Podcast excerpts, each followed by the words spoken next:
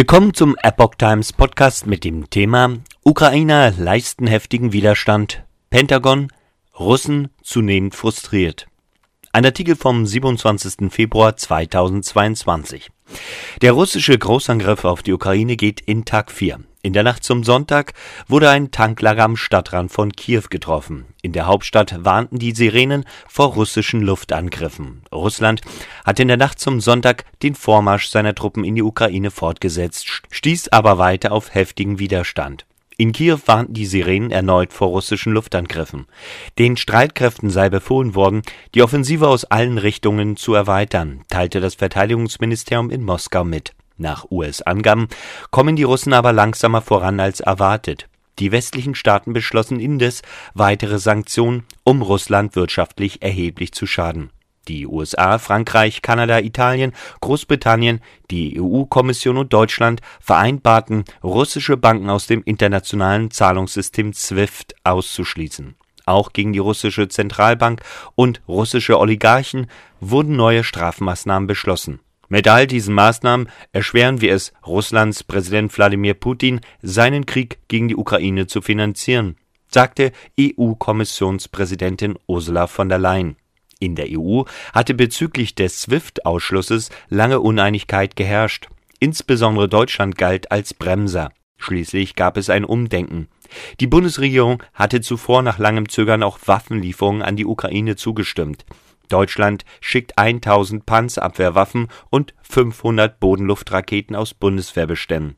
Der russische Überfall auf die Ukraine markiert eine Zeitenwende, erklärte Bundeskanzler Olaf Scholz.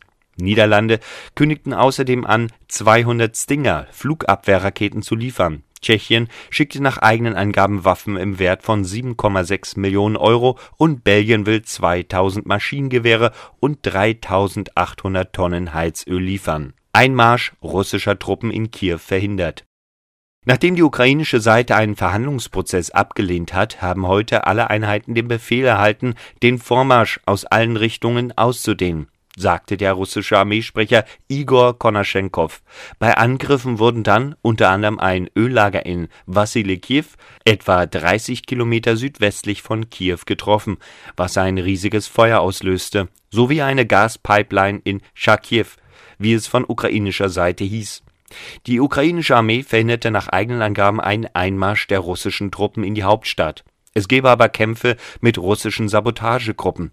Bürgermeister Klitschko verhängte deshalb eine vollständige Ausgangssperre bis zunächst Montagmorgen. Zivilisten, die dennoch auf den Straßen seien, würden als Mitglieder von Sabotagegruppen des Feindes betrachtet.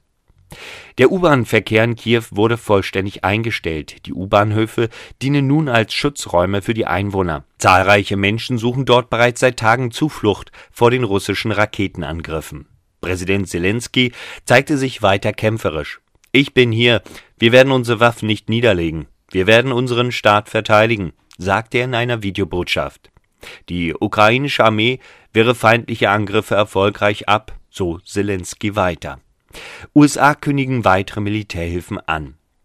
Wir haben Anzeichen dafür, dass die Russen zunehmend frustriert sind über den mangelnden Fortschritt während der vergangenen 24 Stunden, vor allem im Norden der Ukraine, sagte ein Vertreter des US-Verteidigungsministeriums. US-Verteidigungsminister Anthony Blinken kündigte weitere Militärhilfe im Umfang von 350 Millionen Dollar an. Laut Pentagon-Informationen sind inzwischen rund 50 Prozent der 150.000 Soldaten umfassenden russischen Invasionstruppen in der Ukraine. Nach ukrainischen Angaben wurden seit Beginn des russischen Angriffskrieges 198 Zivilisten getötet, darunter drei Kinder. Mehr als 1100 weitere Menschen wurden demnach verletzt.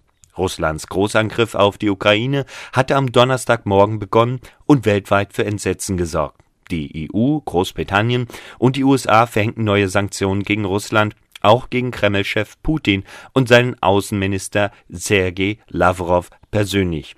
Die NATO beschloss einen deutlichen Ausbau ihrer Präsenz an der Ostflanke. Polen hat nach Regierungsangaben seit Beginn der russischen Invasion am Donnerstagmorgen bereits 115.000 Flüchtlinge aus der Ukraine aufgenommen. Zehntausende weitere Menschen sind innerhalb des Landes auf der Flucht vor den Kämpfen.